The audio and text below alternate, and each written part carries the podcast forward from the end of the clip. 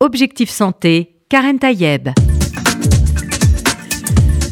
Bonjour à toutes et à tous, j'espère que vous allez bien, que vous êtes en pleine forme. Aujourd'hui, je vais recevoir euh, trois jeunes personnes magnifiques. Alors, Natacha, Chiara et Julia. Et Julia, Julia qui est diététicienne, parce qu'on va parler des troubles du comportement alimentaire, mais aussi surtout d'une association qui vient de naître, une jeune association qui s'appelle Je danse Anasso une association qui aide justement les personnes qui souffrent de troubles du comportement alimentaire et qui aide aussi leur famille. Peut-être un mot d'abord avant de rentrer dans le vif du sujet, parce qu'on sait, quand on parle de troubles du comportement alimentaire, on y met beaucoup de choses, on y met euh, l'anorexie, la boulimie, euh, toutes ces, toutes ces, toutes ces, tous ces problèmes qui, euh, qui concernent ces, fameux troubles. on va en parler avec vous, Julie. Julia. Julia. Julia Chipard c'est ça, diététicienne, mais on va, va, parler surtout de cette association qui est née. Euh, comment euh, je, Natacha, peut-être nous en dire un mot. Ça s'appelle Anasso, parce que donc, Je danse Anasso, c'est une association qu'on a créée maintenant il y a trois ans, mhm. euh, en hommage à notre sœur Anna, qui mhm. a souffert de troubles du comportement alimentaire. C'est pas la cause de son décès, mhm. mais, mais elle en a souffert et elle souhaitait vraiment aider les autres à s'en sortir.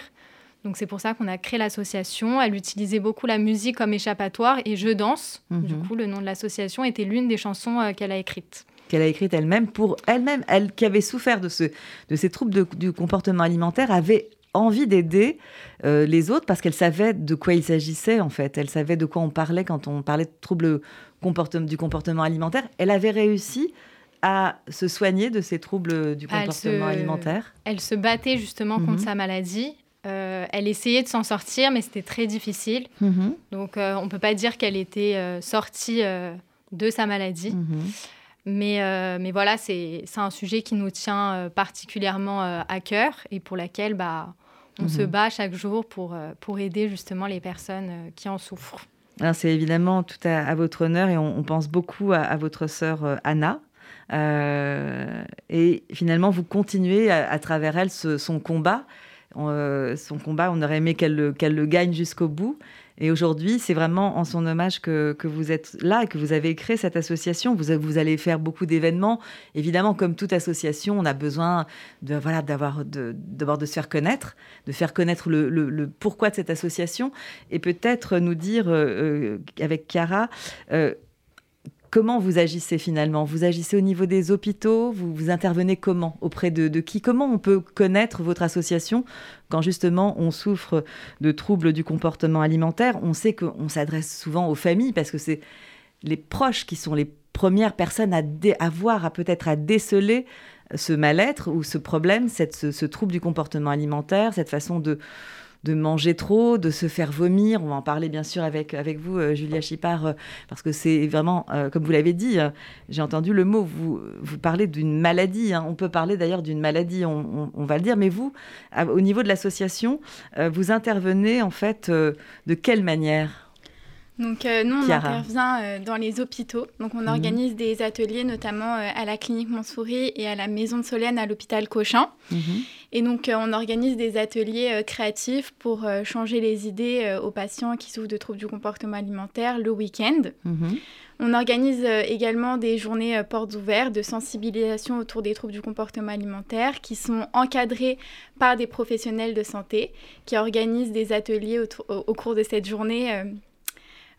Enfin, autour de thématiques différentes sur les troubles du comportement alimentaire. Et euh, donc, c'est des journées gratuites, euh, bénévoles. Qui alors, comment vous euh, intervenez justement quand vous dites que vous venez un peu pour changer les idées, pour, pour finalement donner un, un certain bien-être à ces personnes qui souffrent, qui sont en souffrance? Ça se passe comment ces ateliers que vous organisez le week-end, donc si j'ai bien compris précisément, donc à l'hôpital Vous avez finalement réussi à avoir votre entrée dans, dans ces lieux de, de santé pour intervenir dans ce parcours de soins, qui est un, parcours global, mais vous, vous y apportez euh, quelque chose de plus finalement euh, oui, on est une association euh, de jeunes. Les mhm. bénévoles sont tous très jeunes et donc nous, on vient leur changer les idées. Donc Comment on fait pour changer les idées? Qu'est-ce Quelles sont, voilà, vos méthodes Qu'est-ce que vous... quand on vient, on leur parle pas du tout de leurs problèmes, mhm. on parle pas du tout de troubles du comportement alimentaire. On vient, on leur propose des différents ateliers, donc ça peut être des jeux de société, des mhm. ateliers créatifs, enfin des karaokés, enfin c'est mhm. toutes sortes d'ateliers vraiment pour euh, leur changer les idées parce que c'est dur d'être à l'hôpital.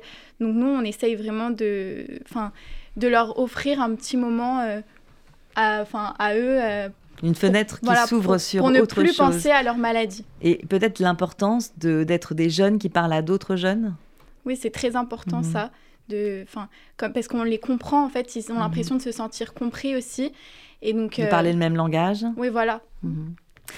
Julia Chipard, vous êtes euh, diététicienne, on, parle de ce, trouble du comportement alimentaire. Alors, on y met beaucoup de choses dans ce, trouble du comportement alimentaire. Euh, tout le monde sait plus ou moins ce que c'est que l'anorexie, ce que c'est que la boulimie. Euh, on, disait tout à l'heure que c'est une véritable maladie, parce que d'abord, elle doit être prise en charge comme telle. Mm. Vous avez parlé de la maison de Solène tout à l'heure. Aujourd'hui, est-ce qu'on arrive justement à détecter assez de manière préventive euh, ces troubles du, comportement alimentaire. Et comment, justement, quand on est parent, quand on est euh, euh, proche, comment on peut, on peut déceler non seulement ce mal-être, mais aussi ce, véritable trouble qui peut entraîner ensuite des problèmes de santé réels? Oui, alors après, aujourd'hui, c'est forcément, il y a un diagnostic qui est assez complexe parce qu'au début, ça ne se voit pas forcément, ou la personne n'en a pas forcément conscience, l'entourage aussi.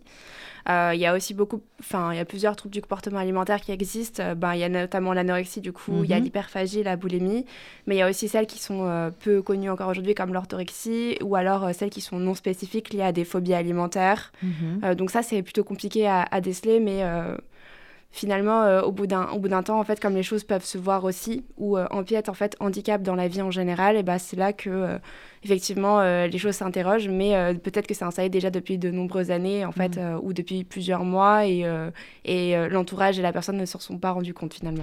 Malgré une, un amaigrissement, je parle de, notamment de l'anorexie, un amaigrissement assez important, puisque dans l'anorexie, il y, a une volonté d'atteindre un certain poids, un poids très faible, de se voir dans le, miroir et n'être en, fait jamais euh, satisfait finalement de, l'image qu'on renvoie parce qu'on a toujours l'impression d'être toujours euh, en surpoids malgré le fait d'être largement en dessous des normes. Hein. Euh, malgré ça, vous dites pas facile, pas facile à, identifier, à mettre un nom sur, sur ce qui se passe? Oui, parce qu'en fait, euh, la perte de poids, euh, dans certains cas, en tout cas dans la société actuelle, est plutôt valorisée, ce qui fait que mhm. euh, lorsqu'une personne perd du poids, on va pas s'interroger en premier lieu à savoir si son rapport à l'alimentation il est sain ou pas. Mhm. et dans d'autres cas aussi, où c'est une personne, par exemple, qui est déjà en obésité surpoids, qui commence à perdre du poids, on va lui dire que c'est positif pour sa santé, alors que ça ne l'est pas toujours. Euh, sachant que peut-être que son rapport à l'alimentation était déjà compliqué, qu'elle a juste changé de versant pour aller vers, euh, vers l'anorexie, mais ça va pas se voir du coup dans un premier temps parce que euh, aujourd'hui dans notre société actuelle, eh ben, c'est valorisé d'avoir un corps qui hmm. rentre dans les standards actuels. Mais l'anorexie, c'est aller beaucoup plus loin finalement que ce standard. C'est ça. Alors que l'anorexie, c'est vraiment un problème de relation avec son corps, son alimentation et, et euh, le, rapport voilà, qu'on entretient vraiment avec ces, avec ces facteurs-là, en fait. Alors, il y, a des signes qui ne trompent pas, évidemment, cette perte de poids excessive, mais on parle aussi d'une pratique importante d'exercice physique. Tout est fait un peu à outrance. Euh, on parle aussi d'un évitement des repas avec les autres, euh, d'un rejet systématique de certains aliments. Là, vous parliez de, phobie alimentaire, des choses qu'on a envie de rejeter, surtout pas manger ceci ou cela. Le contrôle parfois du poids des aliments, euh, un isolement, un repli sur soi. en fait, il y a des signes, malgré tout, aujourd'hui, on sait un peu identifier euh, des signes qui ne trompent pas, puisqu'on a su les répertorier. Euh, est-ce que vous pensez que, du point de vue de la prévention, on, a, on manque d'outils ou est-ce qu'on manque d'informations encore aujourd'hui? Je pense qu'aujourd'hui, effectivement, on manque d'outils au niveau de la prévention parce que aujourd'hui, le fait de s'isoler ou bah, justement d'avoir un comportement un peu d'évitement, parfois ça peut être tellement subtil qu'on n'est pas forcément au courant que le relationnel est conflictuel avec l'alimentation.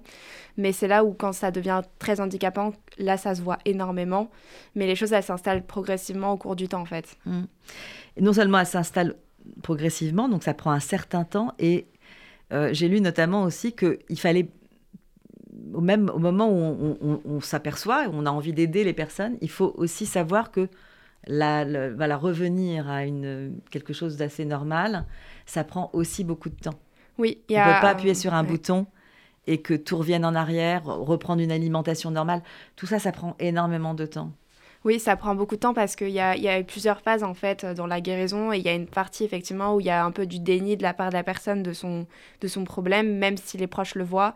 Il y a une part de déni et comme c'est la seule qui peut être actrice de son changement, tant qu'elle n'a pas changé de, de, phase pour euh, essayer de comprendre et d'agir sur son problème, les choses vont pas évoluer. Après, il y a des seuils où effectivement, à partir du moment où, où par exemple l'IMC ou le, mmh. le, danger au niveau de la santé, il est là, euh, là, la personne même si elle est dans le déni, elle est obligée de se faire prendre en charge, même si elle ne le souhaite pas. Et donc d'être hospitalisée pendant un certain temps, euh, mm. y compris de ne pas voir justement les personnes. Moi, j'avais vu que notamment la maison de Solène, on, isolait un peu ces, les personnes à un moment donné, en tout cas un certain temps, pour, euh, pour remettre les choses un petit peu. Euh, au point, mais c'est pas évident aussi cette, cet isolement de, des personnes lorsqu'elles sont malades et qu'on décide de les prendre en charge, comme vous le dites, parce qu'il y a danger, danger pour leur santé. Euh, vous, avec l'association euh, Anasso, Je danse Anasso, vous êtes... Euh, vous rendez compte justement de, de, ces, de ces personnes qui sont obligées d'être à un moment donné prises en charge dans un hôpital parce qu'elles n'ont il y a un point qui est elles sont allées trop loin finalement dans cet amaigrissement qui peut mettre en danger leur santé? C'est ça. Natacha. Euh, bah déjà, je voulais euh, rappeler aussi que c'est vraiment une maladie mentale. Donc, mmh. c'est psychiatrique et c'est ça où il faut faire euh, attention. Et on remarque vraiment que bah, les personnes qui sont au final hospitalisées, c'est vraiment un mal-être qu'ils ont. Mmh. Et, et, en général, enfin en tout cas pour la clinique Montsouris, parce que c'est plus des, des adultes, c'est une volonté d'y aller. Mmh. Donc, c'est la volonté de guérir et de s'en sortir. Ouais même si, bah, comme on l'a dit, la guérison est très très longue et c'est en plusieurs étapes. Donc on voit que bah, elles sont isolées de leur famille, euh, de leurs amis, même si elles, ont, euh, elles reçoivent des visites de temps en temps. Et pareil pour la et parce que c'est demandé par euh, le, voilà, le, milieu hospitalier, demande un isolement à un moment donné, une, une mise entre parenthèses pour essayer de tout remettre à sa place. C'est ça, c'est un peu y compris le lien avec les autres, ceux avec lesquels on a l'habitude d'avoir des liens. C'est ça. On se retrouve surtout à la maison de Solène. Donc là, ça va être mhm. vraiment des, des, jeunes adolescents donc, euh, qui vont se retrouver un petit peu bah, loin de, de, leur famille, de leurs amis. Et euh, ils sont pris en charge à 100% avec euh, des professionnels de santé chaque mhm. jour, des ateliers aussi qui leur sont dédiés tous les jours pour que bah, ils aient des occupations, ils, ils, arrivent à reprendre confiance en eux. Euh, il y a tout ça qui est mis, aussi, des euh, traitements lourds ça qui est mis en place et euh, ouais, des lourds traitements qui leur sont amenés. Mm. vous, quand vous dites, quand vous intervenez justement dans, dans, avec votre association, avec vos personnes bénévoles hein, qui sont autour de vous, vous êtes combien d'ailleurs à intervenir dans, dans, que ce soit à Montsouris ou à, à la maison de Solène mm. Vous êtes combien On alterne, mm-hmm. on y va à deux. Mm-hmm. Et dans l'association, on est 30 bénévoles. Bravo.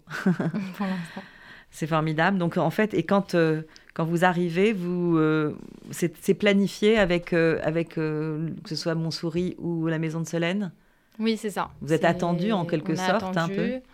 Bah, ils nous connaissent maintenant mhm. là-bas. On a créé des liens avec certaines personnes qui sont hospitalisées. Donc, c'est très difficile pourtant de rentrer dans un milieu hospitalier, même si on est là pour apporter une bonne parole, quelque chose de très positif parfois on peut encombrer finalement euh, les, équipes, euh, en tout cas soignantes.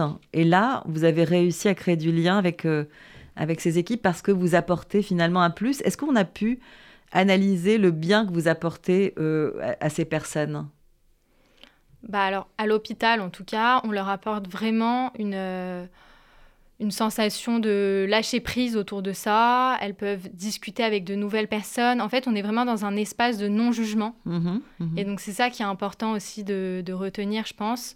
C'est que euh, bah, elles se sentent euh, finalement euh, à l'aise de parler avec nous, de pouvoir rigoler sur des jeux ou justement faire des ateliers assez créatifs. Et mmh donc, vraiment, ça leur, ça leur change les idées. Et quand vous les voyez, vous les voyez chacune l'une après l'autre, ces personnes, ou bien en groupe, comme une espèce de groupe de parole, comme on connaît un peu partout euh, dans ce genre de thérapie C'est euh, un groupe.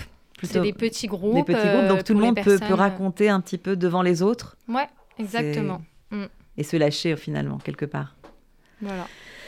Euh, là, en fait, euh, au niveau de votre association, comment vous voyez évoluer cette association? Vous avez, évidemment, c'est une jeune association, même si ça fait maintenant à peu près deux ans. Trois ans.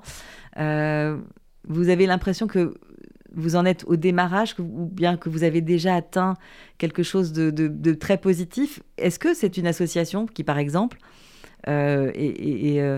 est, connue, même des, des, institutions publiques pour pouvoir être aidées, être reconnues, pour voilà, montrer que cette parole libre que vous en tout cas libérée que vous proposez euh, aux personnes qui sont hospitalisées, mm. ça a un impact. Est-ce que vous, vous êtes en lien, par exemple, avec voilà, les, grandes institutions? Bien sûr, on est, euh, on est en lien donc, euh, notamment avec la fondation Sandrine Castellotti, donc, qui mm-hmm. est la grande fondation justement autour des troubles du comportement alimentaire.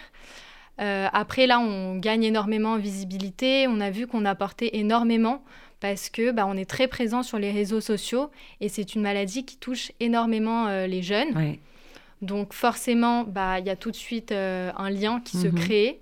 Bah, grâce à ces réseaux sociaux en fait. Et donc c'est à partir de là qu'on va apporter, qu'on va leur apporter de l'aide, qu'on va les orienter en fait vers des professionnels de santé parce qu'on s'est créé tout un réseau de professionnels de santé spécialisés dans les troubles du comportement alimentaire, mhm. donc comme euh, Julia et plein d'autres en fait qui nous aident justement euh, pour pouvoir donner une réponse en tout cas parce que j'imagine ce que vous faites c'est quand même assez difficile parce que si vous êtes sur les réseaux sociaux J'imagine que les demandes sont de plus en plus nombreuses et qu'il faut quand même être en capacité de répondre parce que ne pas répondre, c'est aussi mm. à double tranchant, non? C'est ça. On reçoit euh, énormément de messages, mais on les traite chaque mhm. jour. On est très bah, très disponible justement euh, à ça pour euh, pouvoir les aider, Bravo. les accompagner et euh, voilà les rediriger vers des personnes adaptées. Alors on va écouter cette musique et cette chanson que que Anna a écrite en fait. Hein, Je danse. Voilà, c'est repris par une chanteuse. Mhm. Le début on entend sa voix et après. Alors on va l'écouter.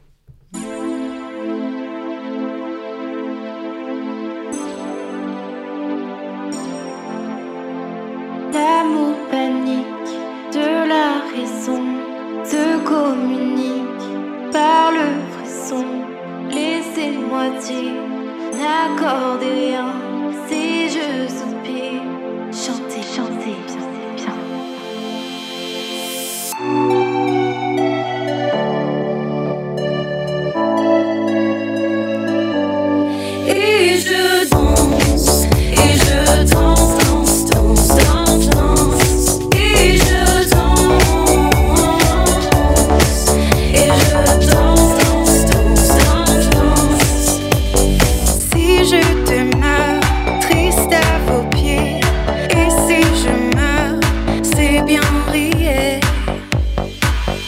to show.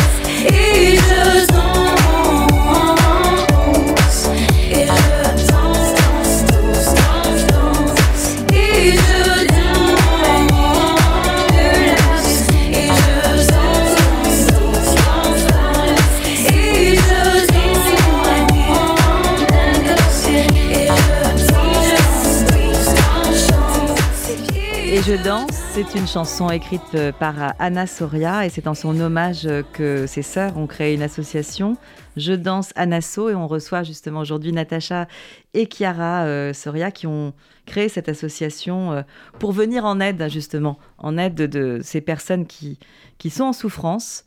on entend dans la chanson ce qu'elle dit, hein, ses ennuis qu'elle mm. a découvert sur le chemin de la vie et cette insomnie qu'elle a découvert sur le chemin de la nuit on entend cette douleur malgré tout hein, dans, cette, dans ces paroles. C'est, cette danse, finalement, c'est, un exutoire. C'était comment pouvoir s'en sortir, en fait. Euh, et aujourd'hui, c'est, ce que vous c'est ce que vous avez entendu, c'est proposer cette danse, entre guillemets, pour pouvoir euh, voilà, récupérer, réparer euh, les mots, peut-être je danse, c'est un peu un message d'espoir, parce qu'en fait, quand on danse, on oublie un petit peu euh, tout ce qu'il y a autour. Mhm. Et donc, euh, c'est un message assez euh, positif mhm. donc qu'on met en avant.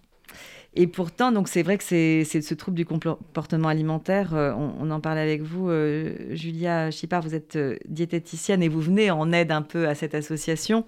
que ces, ces, troubles, ça laisse souvent des, des, traces, des troubles physiques comme toutes sortes de, carences, évidemment.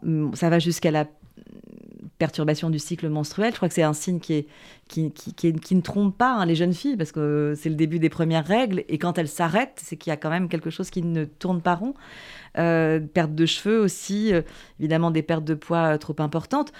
On n'a pas parlé aussi de cette boulimie avec ces personnes qui se font vomir euh, très régulièrement. J'ai lu notamment qu'il y a des signes sur les mains, sur les doigts, à force de se faire vomir, qui, des, traces sur les doigts, donc ça c'est assez particulier. Des personnes qui se lèvent systématiquement, comme par hasard, après avoir dîné ou avoir euh, déjeuné pour aller euh, aux toilettes. Et ça, c'est pas anodin. Tout ça, ça doit, ce sont des signes qui, sur lesquels il faut quand même faire attention. Oui, c'est des signes où il faut faire attention. effectivement.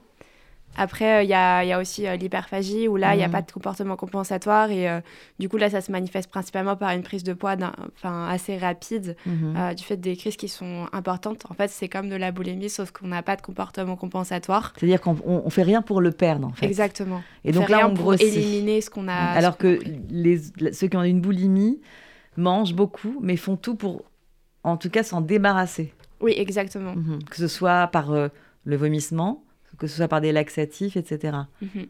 Or, l'hyperphagie, c'est manger beaucoup, beaucoup, prendre du poids, et alors? Euh, du coup, ça, c'est juste l'expression aussi d'un mal-être. Euh, mhm. Et encore une fois, ça fait partie du trouble du comportement alimentaire, donc c'est quelque chose de très psychique. Il y a trois points qui peuvent s'identifier. Euh, il y a notamment bah, l'émotionnel, où effectivement, on réagit face à un traumatisme, un, un effet émotionnel, un, oui, vraiment un traumatisme ou réagir sur le coup de l'émotion. Et du coup, ça, c'est quelque chose pour abaisser son stress, calmer son émotion, se remplir. Il y a euh, l'externalité, donc ça c'est plus les aspects environnementaux, c'est-à-dire voir des aliments devant soi ou euh, l'odeur qui appelle à déclencher une crise. Donc il n'y a pas vraiment d'aspect émotionnel autour de ça, mais plus quelque chose qui est environnemental. Mhm. Et euh, le troisième, c'est la restriction alimentaire. Et donc là, ça rejoint un peu l'anorexie, où effectivement on se restreint de manger euh, pour euh, perdre du poids, par exemple, ou pour euh, ses, ambitions personnelles, ce qui ne correspond pas aux besoins de chacun. Et au final, on finit par faire tout l'inverse, puisque l'interdit donne envie. Hmm. justement, dans, cette, dans tous ces, troubles de comportement alimentaire que vous venez de décrire, il y a beaucoup de, déni, mais de, déni de la part de, tout le monde, à la fois du déni de, la personne elle-même qui en souffre, et puis parfois aussi de l'entourage qui veut pas voir, qui ferme les yeux, en se disant bon c'est peut-être une c'est peut-être un truc de jeunesse ça va peut-être passer etc est-ce qu'au contraire il faut vraiment ouvrir ouvrir très grand les yeux? Parce que on sait aujourd'hui que plus c'est pris tôt plus c'est facile à régler? Alors pour le coup c'est assez compliqué dans le sens où euh, parfois les familles sont vectrices aussi de ce développement de troubles du comportement alimentaire par des remarques anodines autour des repas. À l'origine sans le savoir quoi.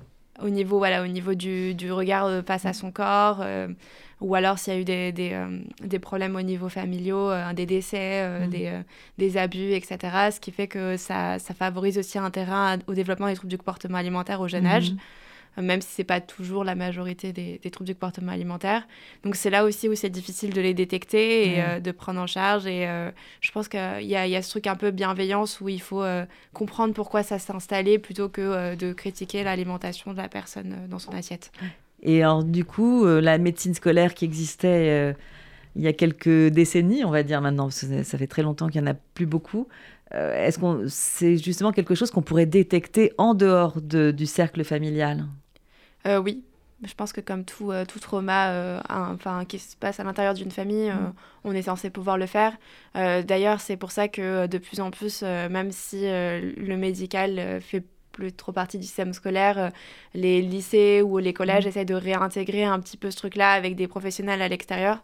Donc personnellement, moi, ça m'arrive d'intervenir mm. dans des lycées ou favoriser en fait voilà l'écoute des élèves dans des systèmes scolaires. Mm. Justement, Anasso, l'association Je danse Anasso, vous n'avez pas l'intention peut-être d'aller en prévention, voir des jeunes, euh, bien sûr de, le faire euh, comme vous le faites dans les hôpitaux, là où, les, où ces, jeunes filles, en général, c'est beaucoup les filles hein, d'ailleurs, euh, qui souffrent de ce trouble du comportement alimentaire. Est-ce que c'est, ce serait important aussi peut-être d'aller en amont, parler justement de votre expérience? Euh, de manière préventive Alors, euh, Natacha. ouais. du coup, alors nous, on, a déjà, on est déjà intervenu mhm. euh, chez des étudiants dans des universités où on a fait des conférences justement de prévention sur ces maladies qui sont finalement très peu connues. Mhm. très peu de gens savent ce que c'est exactement l'anorexie, l'hyperphagie, la boulimie. Mhm. Et donc, on est là justement bah, pour expliquer que c'est des vraies maladies, des maladies psychiatriques, mhm. et donc il faut être pris en charge assez euh, rapidement. Euh, maintenant, nous, euh, je pense que la prévention, il faut qu'elle se fasse vraiment au niveau de, des familles, au niveau de l'entourage de la personne, mhm. plutôt que chez les collégiens ou les lycéens. je pense pas que ça soit la meilleure solution en fait d'aller vers des, des, jeunes personnes. C'est plutôt apprendre aux, parents à regarder et à, essayer de, de, voilà, de, de poser le, le, regard et, poser le... le Voilà, c'est mon opinion. Après, je pense que qu'il y a plusieurs en même approches. C'est vrai, ce que vous dites, ça, ça, peut, ça peut se croiser, mm. mais ce que disait euh, Julia Chipard à l'instant, c'est que finalement, les mots peuvent venir parfois de l'intérieur et c'est compliqué de, de, se dire, sans mettre la faute sur les parents, parce que c'est des choses involontaires, évidemment. Personne ne veut de mal pour son bah enfant, mais parfois un mot peut mm. être mal compris, mal perçu. Ça peut entraîner ensuite en, cascade un certain nombre de troubles euh, psychiques, hein, du coup, hein, comme vous dites. Hein. Euh, voilà, donc, mais je pense qu'au niveau de la prévention, c'est important de, de faire ce travail en amont, mais je, je comprends que, que, vous le faites euh, bien sûr à votre, à, votre niveau. Alors, vos objectifs en 2023, parce que vous dites, euh, vous avez quand même pas mal d'objectifs, et d'ailleurs, vous, vous avez un événement en mai, le 14 mai, je crois, euh, parce que vous avez des objectifs. Alors, parlez-nous des objectifs, et puis on terminera évidemment sur votre événement du 14 mai. bah, Vas-y, Natacha, après je parlerai du spectacle. Euh, alors nos objectifs justement, c'est la création d'une maison je danse. Mhm. Donc on essaye de collecter des fonds pour pouvoir la construire. Donc pour l'instant, elle sera bah, sur Paris. Donc en fait, ça sera un lieu euh, où auront lieu donc des ateliers, des prises de parole encadrées par des professionnels de santé mhm. et dédiés aux personnes donc, souffrant de troubles du comportement alimentaire, mais aussi à leur famille, enfin à leur entourage, pour euh, voilà prendre en charge toute la famille et euh, essayer de nouvelles euh, méthodes euh, dans, dans, le parcours de soins de, guérison. Du coup, ça, c'est vraiment notre objectif principal, mais pour ça... Bah, c'est très bien d'avoir des, des, objectifs, vous allez y arriver. et après, bah, de continuer de sensibiliser un maximum de personnes mhm. bah, sur ces maladies. de s'étendre dans la France. Mhm. on va commencer dès la rentrée à s'étendre dans quelques villes de France. Donc, voilà, Donc vous avez des bénévoles encore euh, qui, qui, se joignent à vous à travers la France et notamment par le biais des réseaux sociaux. C'est comme ça que vous les avez, ouais. vous avez pu les convaincre sur finalement. Les réseaux sociaux euh, que les gens nous trouvent. Et, alors est-ce que, est -ce que ces bénévoles ont, comme vous, aussi un lien avec euh, un lien familial avec des personnes qui ont souffert de ce problème ou qui elles-mêmes ont souffert et qui s'en sont sorties? C'est ça. Ça peut être des personnes donc, qui sont en cours de guérison, mhm. des personnes qui sont complètement guéries ou des personnes qui ont eu quelqu'un de leur entourage qui a souffert de troubles du comportement alimentaire et qui sont donc touchés de près ou de loin par la maladie et, et, qui veulent apporter eux aussi leur aide, leur soutien d'une quelconque manière alors, et pour mener à bien ces projets, donc vous avez besoin, comme vous l'avez dit, de, fonds. Et euh, c'est l'objectif de cette soirée que vous organisez le 14 mai. C'est d'ailleurs euh, pour cette raison, au départ, que j'ai voulu euh, vous recevoir dans Objectif Santé sur RCJ, parce que c'est important d'aider une jeune association comme la vôtre. alors, Chiara, peut-être nous parler de cette soirée du 14 mai qui aura lieu où? Donc euh, ça a lieu au théâtre du Ranlag sur Paris, donc euh, le 14 mai. Mhm. Et donc le but de cette soirée, c'est de récolter des fonds et aussi de fêter donc les trois ans de l'association Je Danse. Mhm. Et euh, bah, au cours de cette soirée, il y aura des chanteurs, des danseurs, des humoristes qui se mobilisent pour la cause. Et Alors quelques noms peut-être qui, sont, qui ont déjà adhéré à votre cause Donc il y aura Simon, Laurie Darmon, Marius, Noé, Laura, euh, Tariq, voilà, plein d'humoristes, plein de chanteurs vraiment qui se mobilisent et on est très contents, euh, enfin de, enfin qui viennent, ils viennent bénévolement. Mm. Et, euh, et, donc si vous voulez prendre votre place, c'est sur Instagram dans notre lien sur notre bio, donc je danse tiré du bas officiel. Voilà, donc je danse tiré du bas tiré du 8, ça veut dire Oui. Voilà.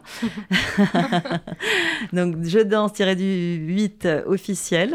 Euh, et là, vous avez toutes les infos sur cette soirée à laquelle vous pouvez bien sûr vous inscrire. Vous avez, j'imagine, déjà un certain nombre de personnes qui se sont inscrites. Oui. C'est ça, là, il reste plus beaucoup de place. Voilà, alors il euh, faut, vous dépêcher. Euh, non seulement pour passer une très belle soirée au Ranlag, au théâtre du Ranlag le 14 mai, mais en plus pour voilà, vous aider à mener à bien cette très très belle cause. On va partir en musique. Alors, je sais pas, on avait prévu, on a, voilà, on avait prévu alors, Stromae, c'est quoi C'est alors on danse? Et ben voilà, on va eh ben, danser avec vous, avec l'association Je danse. Euh, Anna Asso, merci infiniment à, à, vous, Cara, Natacha et Julia d'être venues pour nous parler de cette association. Je vous souhaite plein plein de succès.